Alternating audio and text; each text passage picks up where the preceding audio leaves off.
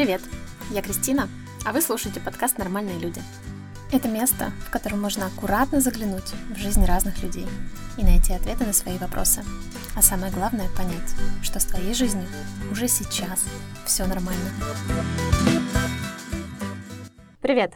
Сегодняшний выпуск мы пишем с Наташей, и когда я выпустила эпизод про то, что участвую в международном волонтерском проекте от э, Международного корпуса солидарности, Наташа поделилась со мной, что уже очень долгое время присматривается к этим проектам и все никак не может э, решиться и начать отправлять заявки. Я подумала, что будет классно сделать выпуск именно с ней, так как она заинтересована, и у нее точно есть много вопросов, которые помогут нам раскрыть эту тему и составить пошаговую инструкцию, как поучаствовать в международном волонтерском проекте. Наташ, привет. Привет, Кристин. Ну что, сегодня поговорим с тобой о ESC проектах. Скажи, ты вообще помнишь, откуда ты узнала о них, и знаешь ли ты, какие проекты существуют? Наверное, мне было лет 17. Это был просто результат э, поиска в Гугле о том, как уехать за границу. Я узнала про программу ОПР, но на сайте Европейского корпуса солидарности я, конечно, все равно продолжала сидеть. Обычно это происходило на зимних каникулах, когда освобождалось очень много э, времени. Но каждый раз казалось, что я не подхожу, что я еще маленькая и так далее. Ну, тогда мне было 17 лет, 18 лет. Вот. Э, сейчас 26, и есть уже другие причины, поводы сомневаться. А, я узнала об этих программах пару лет назад. Случайно в Инстаграме мне попалась «Сфера». Это организация, которая занималась отправкой волонтеров на эти проекты из России. А, я на них подписалась, и как-то для меня все было так сложно. Я вообще не понимала, с чего начать. Это выглядело очень каким-то таким громоздким. Я вообще не знала, с какой стороны к этому можно подступиться. И вот мы с тобой сейчас будем раскладывать все по полочкам, вот прям с самого начала, чтобы никому не казалось это, как нам с тобой, очень сложным. Потому что в реальности, на самом деле, все очень просто. Даже вот настолько просто, что я, когда это все уже прошла, я думаю, блин, чё я тянула, да. Волонтерство вообще в глобальном плане, да, это то, когда ты делаешь какую-то работу и не получаешь за нее никакого материального вознаграждения, то есть никакие деньги. И в мире есть огромное количество волонтерских программ. В России есть волонтерские программы, также мы не исключение, если вот кто-то хочет поучаствовать на территории России. Эти программы организуются и спонсируются абсолютно разными организациями, и в них могут поучаствовать разные люди. Везде есть свои требования, и мы даже выпустим отдельный, я думаю, выпуск про другие программы э, с классными кейсами моих знакомых знакомых, которые участвуют в них. А сейчас мы с тобой поговорим про программы, которые существуют и реализуются в рамках Евросоюза и в рамках Европейского корпуса солидарности. У этой программы есть конкретные ограничения. Там могут участвовать люди от 18 до 30 лет. На момент старта проекта тебе должно быть уже 18 лет, и крайняя граница — это 30. То есть э, на момент старта проекта тебе должно быть 30, но не больше именно для Европейского корпуса солидарности вот такие вот возрастные границы, то есть от 18 до 30. Ну, то есть, получается, у них молодежь это до 30, ну, грубо говоря, да, а в России до 35. Угу. Да, да, с этим есть немножко такая разница, но это не значит, что люди, которым там больше 30 не могут участвовать в каких-то волонтерских программах, могут, и мы, как я уже сказала, о них сделаем обязательно выпуск. Но сейчас вот именно про программы Европейского корпуса солидарности.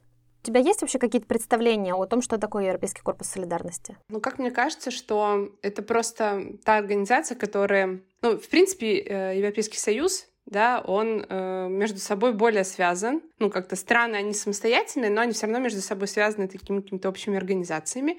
Вот, и Европейский корпус солидарности, я думаю, координирует просто волонтерские программы разных стран. Ну, так мне кажется, какие-то общие правила, наверное, там есть общие нормы.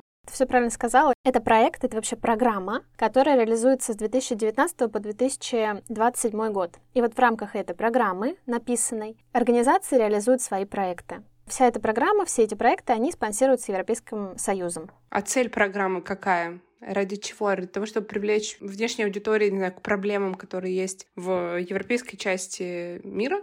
Да, то есть это такой логичный вопрос, и очень многие людям э, задаются, особенно те, кто, знаешь, там пытается найти подвох, зачем вообще это делать? Зачем какой-то стране брать на себя все расходы, на твое проживание, на твое питание, на медицинскую страховку, привозить тебя за 3-9 земель? Неужели как бы на месте нельзя найти своих волонтеров?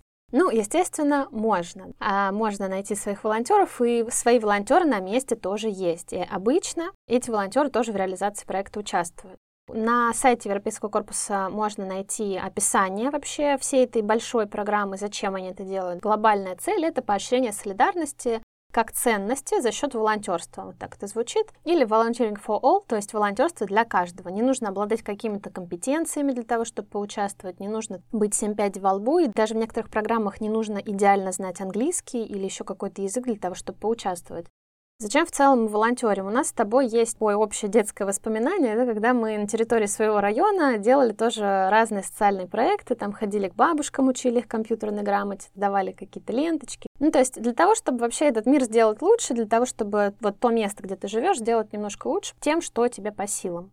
Здесь то же самое. Но только другая сторона вот этого проекта, что развитие таких вот локальных организаций и развитие культурной жизни и привнесение в них чего-то нового, это всегда интересно. Представь, что, например, у нас в районе есть э, дом творчества, э, дети танцуют, что-то там лепят, еще что-то, и есть детская организация, как мы с тобой ходили в детскую организацию там, на территории железнодорожного района, так и здесь, в других странах, есть молодежные организации, куда ходят люди, там старшие школьники либо студенты, и они тоже пишут и реализуют социальные проекты. представь, что, например, в нашем железнодорожном районе э, приезжает, там реализуется этот проект, да, и приезжает группа из семи волонтеров из семи разных стран. Ну, классно же.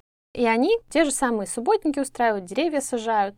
Я начала задумываться, почему этого не было. Ну, точнее, наверное, это было, и, наверное, это есть сейчас, не знаю. Или, по крайней мере, почему меня, как достаточно такую активную в этой волонтерской деятельности в нашей стране, в нашем там Воронеже, никогда не пересекалась я с такими людьми.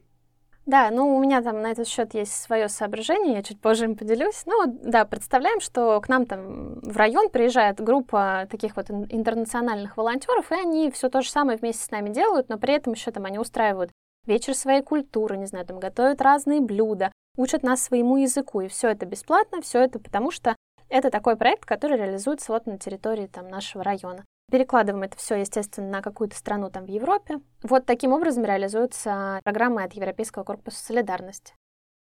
Вот про подвох. Давай, может быть, поговорим про подвох.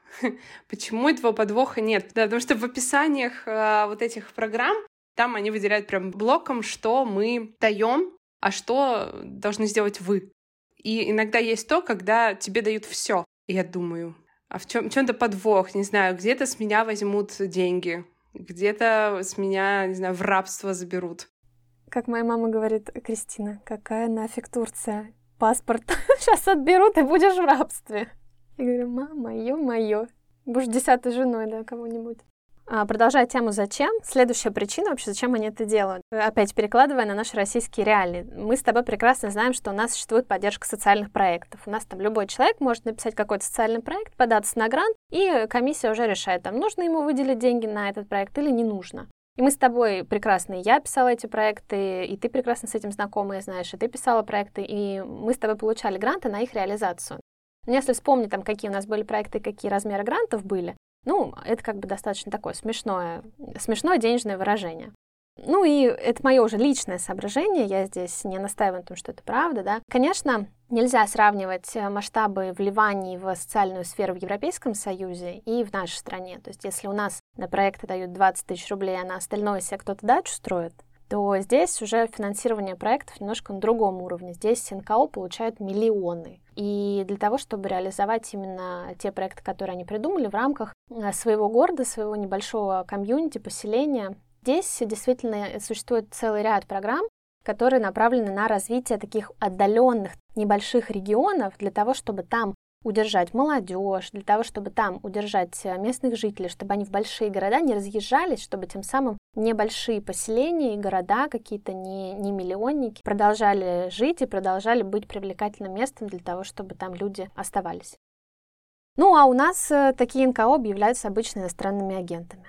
Как бы вот такая разница. И как раз если мы говорим о теме подвоха, почему мы, да, люди из России, ищем подвох в этом, я, если честно, не встречала никого из а, стран Европейского Союза, участников проектов, в которых я была, кто искал бы подвох в этом. Потому что абсолютно другой менталитет и сознание. Хотя не люблю слово менталитет, да, его не существует, но манера мышления, что мы ищем подвох, потому что социальная сфера в нашем государстве вообще забыта и заброшена в глобальном масштабе, если мы будем сравнивать с социальной сферой в, ну, в Европейском Союзе на данный момент. Я как бы не могу сравнивать там со всеми странами.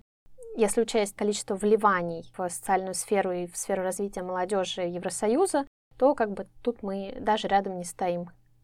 Цели по-другому расставлены, поэтому стоит тоже менять свое, может быть, восприятие и сознание, э, образ мышления, что это все нормально, это все просто, мне кажется, с подвохом. Наверное, есть все-таки какая-то, ну, там, не знаю, солюшка, перчик во всем этом море программ, но, может быть, есть какие-то мысли о том, как вот эту проблемные проекты, может быть, обнаружить среди этого большого количества программ, представленных на сайте. Я не думаю, что есть какие-то проекты, в котором ты столкнешься вот с тем, что ты называешь. Ни один проект не вправе с тебя просить какую-то плату за участие, либо за подачу заявки. Нет.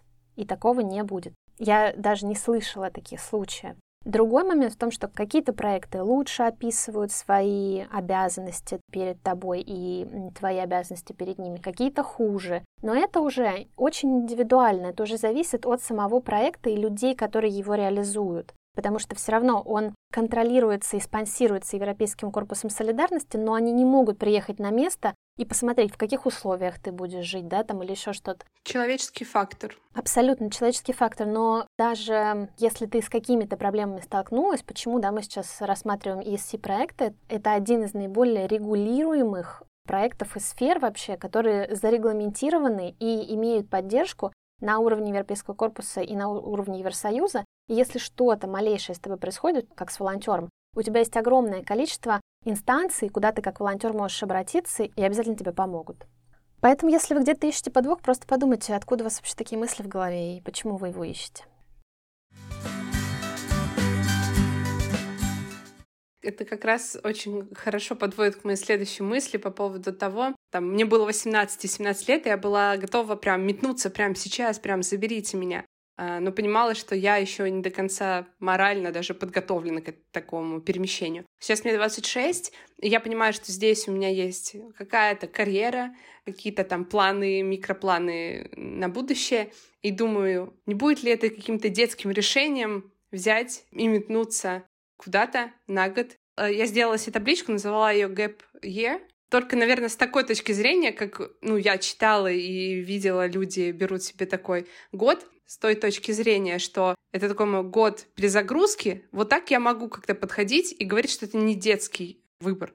А если говорить о том, что мне просто хочется, и хочется попробовать и, там другую культуру, э, хочется сменить род деятельности, попробовать, с этой точки зрения мне это уже кажется детским выбором.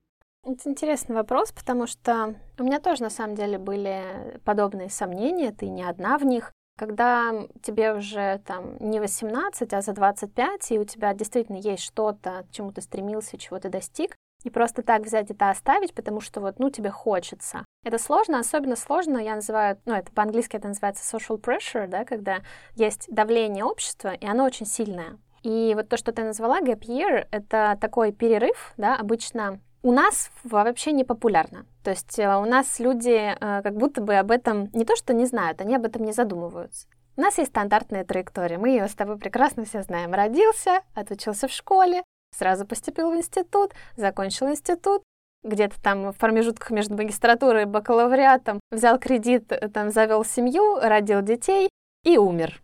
Все, как бы тут все решено уже. Это как останов... У меня на районе остановки. А, роддом, детский сад, школа, ну, как какие-то другие, и в конце концов кладбище. Вот реально у меня так вот есть остановки. Ну, вот примерно так выглядит жизнь абсолютно большинства людей, да, и не только в нашей стране. Я разговаривала с другими волонтерами из других стран, и у них то же самое. Огромное количество людей просто идет по накатной траектории, они себе даже не задают эти вопросы, о чем мне хочется. И вот это давление общества, что ты должен делать точно так же, как остальные, оно сильно везде. Но, наверное, вот волонтеры и те люди, которые занимаются подобным там каким-то молодежным движением, это люди, которые все-таки себе задают вопрос, а что я сейчас действительно хочу? Не то, что мне нужно делать, потому что мне кто-то там общество продиктовало, да? И это очень сложно. И это могут делать без оглядки, наверное, люди, которые супер в себе уверены. Например, я могу сказать, что я уверена в себе человек, но у меня, конечно, этот червячок тоже был. Поэтому это абсолютно нормально. Я еще рассматриваю это с той точки зрения, что я, бы, я буду сильно жалеть, если это не попробую. гораздо сильнее, чем если я попробую и что-то там не получится. Это да. Но еще мне кажется, что если ты прям по-настоящему сильно захотел, ты ни о чем этом думать не будешь. Вот, по крайней мере, у меня работает так. Не исключает того, что все равно, даже будучи супер уверенным в том, что ты действительно хочешь это делать, вот сейчас на том проекте, на котором я нахожусь, я была просто супер уверена, что это то место, в котором я должна оказаться, это проект моей мечты, действительно это так, ну как бы все равно у меня есть доля сомнений, что, боже мой, чем я занимаюсь? Как говорит моя бабушка, Кристина, когда ты выйдешь замуж, когда ты уже перестанешь ездить? Нет-нет, да и задаю себе этот вопрос, а что, может быть, мы чем-то не тем сейчас занимаемся? Поэтому это вполне окей мучиться от вот таких вот а, вопросов, тем более у нас недавно состоялся разговор с ментором, здесь на проекте у каждого человека есть свой ментор, ну не свой, он один для всех, но с ним происходят персональные встречи, и этот человек помогает тебе, ну, решать какие-то вопросы вот такого характера, Вчера, например, мы на маникюр ходили, потому что это очень сложно, э, когда ты не говоришь по-венгерски, по-венгерски объяснишь, что тебе нужно. Вот. Ну и в том числе там а, ставить цели на проект э, на месяц и достигать их, и обсуждать с ней тоже это вот в ее обязанности входит. И мы у нас такие периодические встречи есть. И она мне сказала такую фразу, что это очень интересно, что сейчас 40 — это новые 30, что сейчас все настолько сдвинулось, там, если наши родители нас родили в 20, 22, там, 25 лет, то сейчас уже, да, конечно, есть люди, которые рожают вас только, ну, так рано, но обычно все сейчас, абсолютно все, все достижения в жизни, все какие-то шаги жизненные сдвигаются, и они сдвигаются вот в сторону большего возраста. Поэтому все, чем мы сейчас занимаемся, это абсолютно нормально.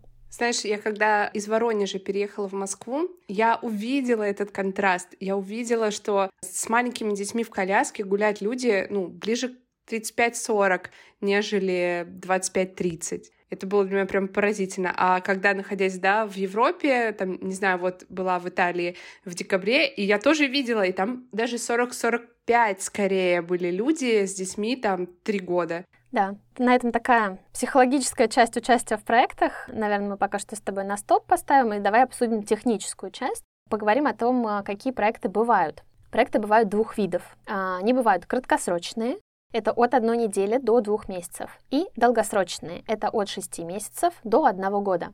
Тут важно вот что знать, потому что очень многие этого не знают и потом сильно жалеют. Волонтер может поучаствовать в неограниченном количестве краткосрочных проектов. То есть ты можешь, ну, сколько угодно делать краткосрочных проектов, пока тебе возраст позволяет. Но ты можешь участвовать только в одном долгосрочном проекте в своей жизни. И тут еще один важный момент. Если ты поучаствовал в долгосрочном проекте, то ты уже не можешь участвовать в краткосрочных проектах. Поэтому если ты хочешь сделать и долгосрочные, и краткосрочные проекты, то сначала нужно поучаствовать в краткосрочном проекте, а затем поучаствовать в долгосрочном. Вот так сложилось, что у меня это получилось. Я ликую по этому поводу, потому что есть э, несколько человек здесь на проекте, которые не знали об этом правиле и сразу подались на долгосрочный проект, и, соответственно, теперь дорога в краткосрочный проект им закрыта. Ой, это очень важно, если честно. Да. Как вообще искать проекты, мы сейчас расскажем для тех, кто не в курсе вообще. Есть сайт Европейского корпуса солидарности, мы его в описании подкаста обязательно прикрепим, и я рекомендую делать это именно на сайте. Дальше что мы делаем? Мы регистрируемся на сайте, заполняем информацию о себе и переходим в раздел волонтерства «Возможности». Там видим список проектов, которые сейчас у нас актуальны, которые принимают заявки, и мы на них можем заявки отправлять. Проекты абсолютно разные. Мы с тобой уже поговорили о том, что есть они в разных местах. Есть там на территории стран, которые входят в Европейский Союз, э, Германия, Венгрия, Бельгия и остальные. И также есть э, страны, например, там Македония, Албания. Там тоже проект проходит. У тебя есть какая-то страна твоей мечты? После того, как я съездила в Италию, пока, наверное, это она, потому что тепло, красиво, вкусно. Но хотелось бы попробовать побыть в Испании, в общем, тянет во что-то теплое, в то, что максимально отличается от серой Москвы. Там, где не надо смотреть в дома в горизонте, а можно посмотреть вдаль. Что я советую делать, если вы решили участвовать в проекте? То есть нужно определиться, это долгосрочный проект, либо это краткосрочный проект. У тебя это долгосрочный или краткосрочный? Какой хочется сначала? Но после того, как ты рассказала про эту фишку, про краткосрочные и долгосрочные, и что краткосрочных может быть много, естественно, начать с краткосрочного, что, в принципе, и логично, попробовать. Да, я думаю, что это логично, абсолютно точно. Ты хотя бы посмотришь, из чего это состоит. Дальше определяемся с темами. Какие темы вас интересуют? Наташа, у тебя какие темы? Здесь такой есть ангел и демон. Ангел в том, связан с теми проектами, в которых у меня есть какой-то опыт и экспертиза. Я не знаю, какие-то образовательные проекты, какие-то проекты по работе с молодежью, с детьми, с наукой, с популяризацией науки. И демон — это поехать в какой... как ты рассказывала, что ты смотрела на эти проекты, где просто можно поехать в какое-то село и там помогать, чисто вообще промыв себе голову, освободив эти все мысли. Вот это вот ангел и демон, который борется. Ну так куда, куда больше тяготеешь? Ну, кажется, что для краткосрочного и первого, наверное, то, что то, в чем у меня есть какой-то опыт, мне будет проще, легче. Поэтому образование, работа с детьми, с молодежью, Угу. Вот, собственно, когда вы уже определились, то мы открываем сайт, начинаем искать. Рассказываю про то вообще, как я искала проекты. Я себе сразу определила, что я не хочу, например, работать с беженцами, либо с документами, сидеть в офисе, это не для меня. Наоборот, я тяготею там к природе, к чему-то такому, чтобы руками делать, там, не знаю, в земле копаться, сад сажать. Как-то вот такое вот меня больше привлекало. Я начала искать в ноябре эти проекты. Сразу говорю, что нужно на поиск закладывать там 2-3 месяца. Как это у вас получится, я не знаю, но в целом этот процесс не супер быстрый. Я себе определила конкретный день, конкретное время. У меня на работе был в понедельник окно между уроками, и я вот в 17.00 в это окно садилась каждый понедельник, открывала сайт и смотрела, какие проекты новые там появились. И на те проекты, которые мне подходили, я отправляла заявки. Как отправить заявку? Читаем описание проекта, подробно читаем. Если вам все там нравится, если вам окей с теми условиями, которые вам там предлагают, то нажимаем кнопочку Apply, подать заявку. Потом открывается окошко, и в нем вы пишете мотивационное письмо. У вас есть минимум 500 знаков, максимум 1000 знаков. В эту 1000 знаков не слов знаков, то есть буквы считаются. Да, это немного. А вы должны уместить все, что вы можете о себе рассказать касательно этого проекта. Потом вы нажимаете кнопку «Отправить», и все, заявка отправлена. Дальше, если вы интересный проект, то проект с вами связывается. И здесь что советую делать? Каждый, а, я копировала ссылку на каждый проект и вставляла ее в табличку. И писала себе, когда у проекта дедлайн, чтобы подать заявки, и когда этот проект начинается. Потому что если вы видите, что дедлайн у проекта прошел, значит, они все заявки приняли, все уже закрыли прием, и они их начинают обрабатывать. Заявок очень много. На мой проект, в котором я сейчас участвую, было 500 заявок, и мест на проекте 7. То есть вам нужно пройти вот такой отбор. Соответственно, людям, которые принимают заявки, нужно все эти заявки отработать. Это процесс долгий.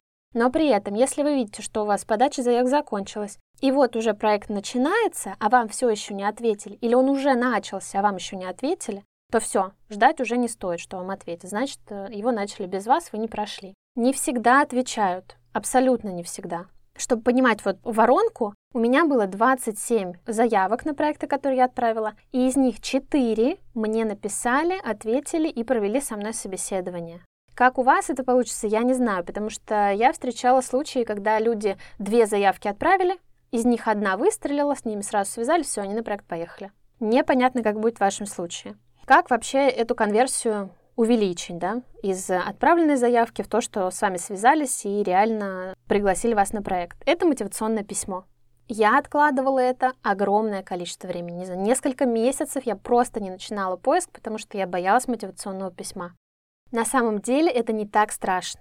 У меня есть, э, ну, как бы конкретные такие советы по написанию мотивационного. Они базируются на том, вообще нужно читать, что проект хочет видеть. Если они пишут, там, нам нужен человек, который имеет опыт там, работы с детьми. Окей, ищите в своем опыте, в своем бэкграунде какое-то время, когда вы с детьми работали, и пишите им об этом. Если там они ищут человека, который говорит, например, на английском вот с таким-то уровнем, говорите, какой у вас уровень языка. В целом уровень языка я советую всегда указывать. То есть, если у меня мои цветочки умирают, когда я их сажаю, я, значит, в программу по посадке цветочков только если у них такой подход к подбору участников, наверное, они меня заберут. Ну, тут ты можешь, э, смотри, тут же можно так, у тебя цветы дохнут, когда ты их покупаешь, да, когда ты их там выращиваешь, но ты продолжаешь их покупать и стараться, значит, ты человек старательный, значит, тебе все таки нравится, когда вокруг тебя цветы. Или там, у твоей бабушки есть дача, и ты всю жизнь там ей на этой даче помогала, значит, ты любишь возиться с этими цветами. Вот об этом и напиши. Ну вот, давай, сейчас я открыла сайт, и здесь есть э, проект во Франции. О, вот, есть прекрасный проект, он нам с тобой подходит по длительности. Э, у каждого проекта в карточке, если ты открываешь его на сайте, есть длительность. Вот здесь написано две недели. Вот в период с 14 августа 23 по 29 августа едете. Класс, можно даже на свой отпуск на работе съездить. Абсолютно точно. Можно взять отпуск на работе и на две недельки съездить во Францию поучаствовать в международном волонтерском проекте. Значит, смотрим, что нам здесь предлагают. Значит, нам здесь предлагают взаимодействие с окружающей средой, взаимодействие с животными, значит, обустраивать окружающую среду, обустраивать регион. Ищут команду из 12 волонтеров в течение рабочего времени организовывать фестиваль, Wild Festival, то есть у них какое-то мероприятие, которое, собственно, они ищут команду, которая будет помогать в организации этого фестиваля какой-то дикий фестиваль. А в выходные какие-то там моменты отдыха, можно будет ездить по региону, там исследовать его самостоятельно. Дальше смотрим, э, какие у нас условия. Hard версия. Но я знаю, что ты, наверное, такой любишь.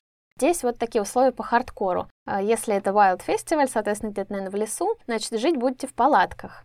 Ну, это вот такой вот интересный, мне кажется, интересный experience, кто хочет попробовать. Не забудьте привезти с собой э, спальные мешки и матрасы. Они сразу предупреждают, что туалет и душ будет э, рядом, кухня тоже будет э, в лагере это, естественно, такое не часто встречается, да, это вот э, фестиваль и такие условия. Обычно такой тип проектов, о которых мы с вами говорим, предоставляет жилье, то есть вам ничего не нужно оплачивать. А жилье это может быть разное, это вы можете в зависимости от проекта быть размещены либо в гостинице, в отеле, либо это квартиры, которые снимает проект. Вот, например, у меня сейчас на моем проекте, в котором я нахожусь, э, это квартира, трехкомнатная, у каждого из нас есть своя комната, есть э, раздельный душ, туалет, э, большая кухня, то есть все абсолютно как в обычной квартире.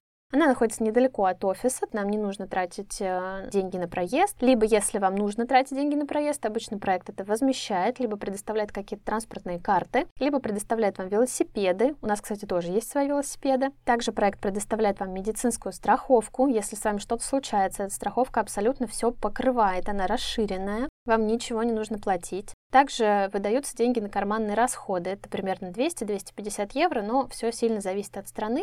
И, конечно же, вот эти карманные расходы, они посчитаны, исходя из уровня жизни, который есть в стране. Вот к этому вопрос, к карманным расходам. Да, я тоже видела, что в разных программах разное количество денег. Как мне в России понять, что я смогу нормально существовать на эти деньги, и что мне не нужно брать с собой мешочек монет? Я отвечу так. Я сейчас себя суперкомфортно чувствую, потому что у меня осталась удаленная работа. И я имею финансовое поступление за счет того, в целом, еще что сдаю квартиру. У меня есть деньги на то, чтобы путешествовать. Если у вас нету какого-то дополнительного источника доходов, то готовьтесь к тому, что вам будет денег хватать только на еду. И вот с этой идеей нужно ехать на проект. Если вы хотите как-то путешествовать, к сожалению, сейчас инфляция во всем мире, и Европа это не исключение. И жизнь стала, ну, сильно дороже. Поэтому те деньги, которые вам дает проект, они будут, точно будут покрывать еду, вы не будете голодать. Но если мы говорим там про то, что там мне хочется чего-то вот еще помимо этого, то тут уж будьте готовы к тому, что вам придется как-то способы заработка искать. Не знаю, будут ли вам помогать родители, либо будете вы как-то самостоятельно зарабатывать. Работать в стране, в которой вы пребываете, у вас нет такой возможности, по документам нет разрешения на работу. Вот, поэтому с финансовой точки зрения это так. Проект обеспечил вас всем, чем нужно для того, чтобы делать основную деятельность, ради которой вы приехали, а все остальное развлечение, соответственно, это личная моя ответственность. Ну, это честно. Абсолютно точно. Все, что помимо этого, это все ваша личная ответственность.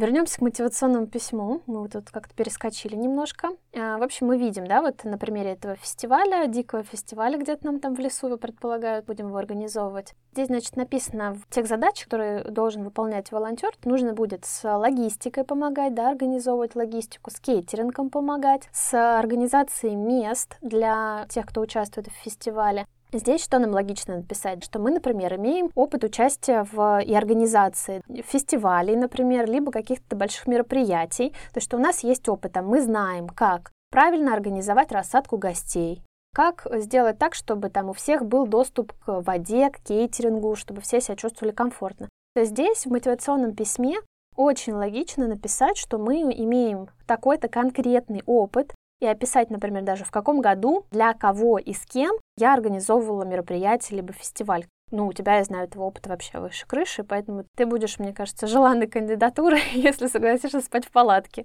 Если нет, то, естественно, ищем какой-то другой проект. Но суть в том, что в мотивационном письме я вам советую писать четко то, что от вас хочет видеть проект.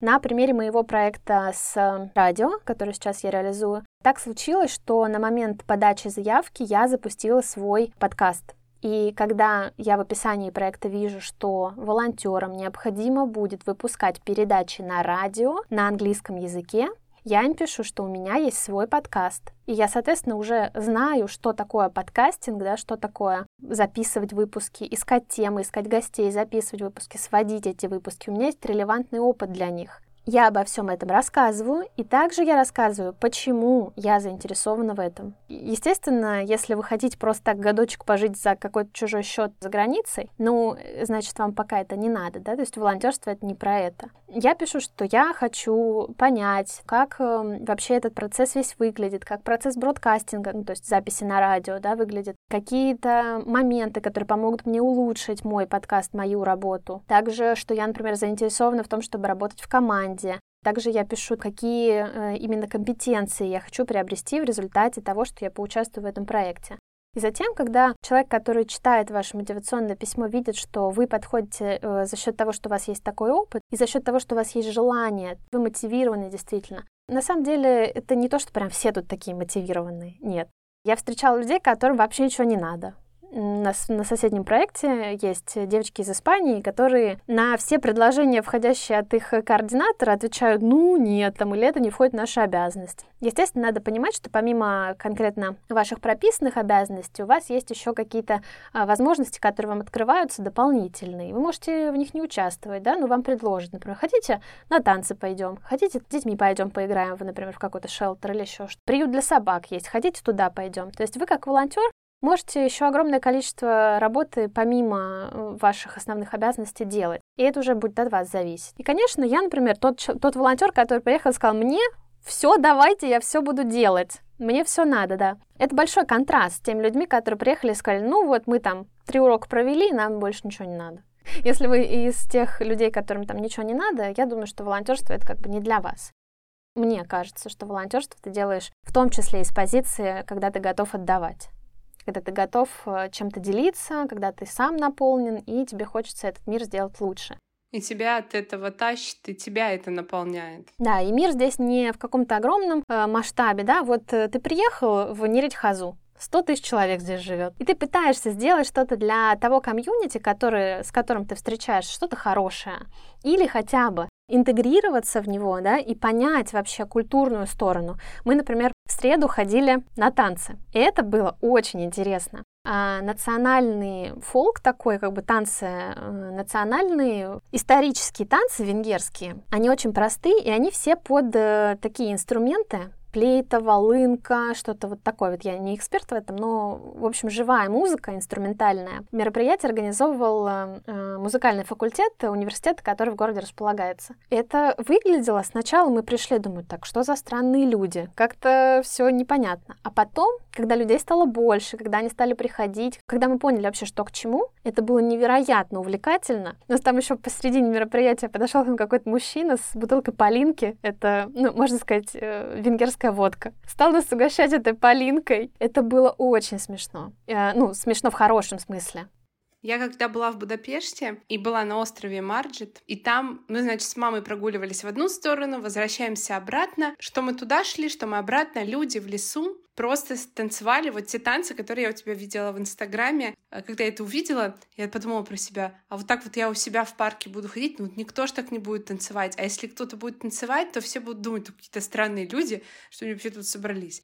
И так прикольно от этого было, такое вдохновение, такое единение, я не знаю, классно, что они все все в кругу, а круг огромный был, я не знаю, там, наверное, человек 70 было. И я думаю про себя, они все знают этот танец. А знаю ли я какой-нибудь такой танец, чтобы взять и всеми вместе потанцевать?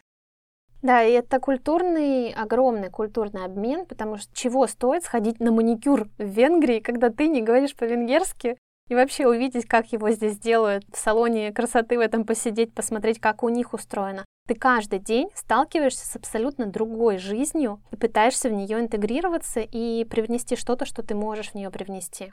Ну, есть понимание, почему ты поехала, ты об этом рассказывала, почему поехали на эту программу те ребята, которые тебя окружают. Да, мы вчера об этом говорили, и большинство из них как раз делают проект как Gap Year, о чем вот мы в самом начале говорили, что действительно это для многих такой год, который они э, берут перерыв от своей обычной жизни, чтобы понять, что вообще делать дальше. Для того, чтобы не сиднем на стуле сидеть, а что-то еще и полезное делать, да, и за счет того, что ты это делаешь, еще что-то про себя понимать. Потому что когда ты делаешь ту деятельность, к которой ты не привык, или та деятельность, которая новая для тебя, ты открываешь про себя огромное количество моментов, о которых ты даже не знал. По соседству с нами есть проект. Это ребята тоже из разных стран, они учат э, английскому и своему родному языку в обычных школах венгерских здесь. И есть э, мальчик француз Пьер, мы с ним ходили на хайкинг вот в выходные, и он говорит мне, я, делая этот проект, понимаю, что никогда я в жизни не буду работать учителем. Мне очень нравится сейчас ходить в школу, проводить с ними уроки. Мне реально драйвит этот проект, но я в своей обычной жизни никогда не стану работать учителем. Когда ты про себя понимаешь, что ты точно не хочешь делать, это вообще такой колоссальный разворот. Даже, наверное, иногда эта информация ценнее, чем то, когда ты понимаешь про себя, что ты хочешь делать. А вот у них какой опыт за плечами, сколько им лет, и чем они занимаются в своей жизни, на как там работа у них есть, или, они только закончили университет, или они уже выгорели обо всем, и вот они так вот перезагружаются. Конкретно, если говорить про мой проект, разный контингент, и я немножко себя чувствую такой, я самая старшая здесь. Вот к вопросу о том, что, да, насколько там комфортно ты себя будешь чувствовать или еще что-то. Немножко у меня есть эти мысли о том, да, чем, чем я занимаюсь, если всем этим детям вокруг меня, да, они для меня как бы в некоторых моментах выглядят детьми. Но потом я такая думаю, блин, это что такое вообще? Это я, значит, про себя так думаю, что я там старше всех чего-то там добилась. Да нет, нифига. Все в одних и тех же условиях. Есть мальчик, который только что закончил школу. Он э, взял вот этот год для того, чтобы подумать, что делать дальше, чтобы потянуть английский в том числе. Есть э, девочка, ей 25. Она пробовала очень разное количество учеб и все из них бросала. И сейчас она в поисках того, чем ей хочется заниматься в жизни. Есть э, девочка, которая закончила бакалавриат, перед магистратурой решила сделать проект. Люди разные, абсолютно разные. Предыдущая группа волонтеров э, тоже была очень разновозрастная, и там был молодой человек, которому почти 30. Здесь, наверное, стоит перешагнуть через себя в каком-то плане и попробовать вот это новое,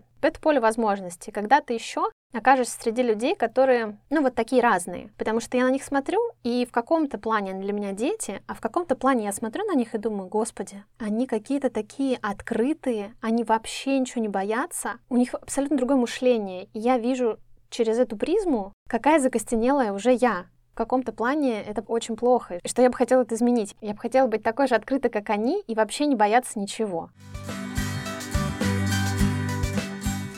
Мы сегодня с тобой поговорили про большое количество аспектов программы. Я очень надеюсь, что я ответила на все твои вопросы, которые были вот в ходе размышлений и в целом относительно проекта. Очень надеюсь, что у нашей аудитории тоже не появится каких-то вопросов, что мы все обсудили. Но если они появятся, вы мне можете смело написать. Я обо всем расскажу. Также послушать, например, про опыт моего волонтерства в Турции, тот проект, который уже завершился. Можно в первом сезоне подкаста. Там есть два бонусных эпизода. Я там подробно вообще рассказываю, из чего состоят будни волонтера, что мы делали, в целом мой опыт жизни в Турции. Сегодня мы так быстренько summary проведем, что мы обсудили, да, что такое ESC-проекты. Это проект Европейского корпуса солидарности, большой организации, которая занимается развитием молодежного движения на территории Евросоюза. Что нужно сделать для того, чтобы поучаствовать в проекте? Нужно быть от 18 до 30 лет, зарегистрироваться на сайте, ссылочку обязательно вставим в описание. Нужно открыть раздел с проектами, найти тот проект, который вам подходит. Проекты бывают долгосрочные, краткосрочные. Советуем сначала участвовать в краткосрочном проекте, а потом делать долгосрочный проект. Отправить заявку на этот проект. Как написать мотивационное письмо, мы уже сказали, что нужно описать свой опыт, который у вас есть касательно этого проекта. Ну, либо просто сказать, что вы очень хотите поучаствовать. Это тоже может помочь вам попасть в команду проекта. Как я уже сказала, достаточно большой конкурс на то, чтобы поучаствовать в проектах, на, на мой проект котором я сейчас участвую, был конкурс 71 человек на место, поэтому опишите, почему вы хотите участвовать в проекте, почему вы будете лучшей кандидатурой для проекта. Дождитесь ответа на свое письмо, потом будет этап собеседования, не пугайтесь его, вам будут в основном на собеседовании это установочные моменты объясняют, в чем будет ваша задача, какие условия предполагаются, если вы подходите проекту, если вы согласны со, тем, со всем тем, что проект предлагает, то тогда вы подписываете, это называется Activity Agreement, то есть согласие на ваше участие в проекте, в котором прописываются абсолютно все обязанности сторон, принимающей организации по отношению к вам, и вас как волонтера по отношению к э, проекту, который вы будете реализовывать. Этот э, документ вас в юридическом плане как бы обезопасивает от того, чтобы что-то с вами произошло. Ну, я не знаю, там любую ситуацию вообразите. Э, нужно, наверное, здесь сказать, что в случае несоответствия вас проекту, либо проекта вам, здесь э, все стороны защищены, вы можете прекратить проект и уехать с него. А, соответственно, проект э, там со своей стороны, если вы вдруг какие-то непотребства творите, тоже может а, разорвать с вами этот а, договор и отправить вас домой. И затем, когда вы уже прошли собеседование и подписали все необходимые документы, вы начинаете готовиться к поездке.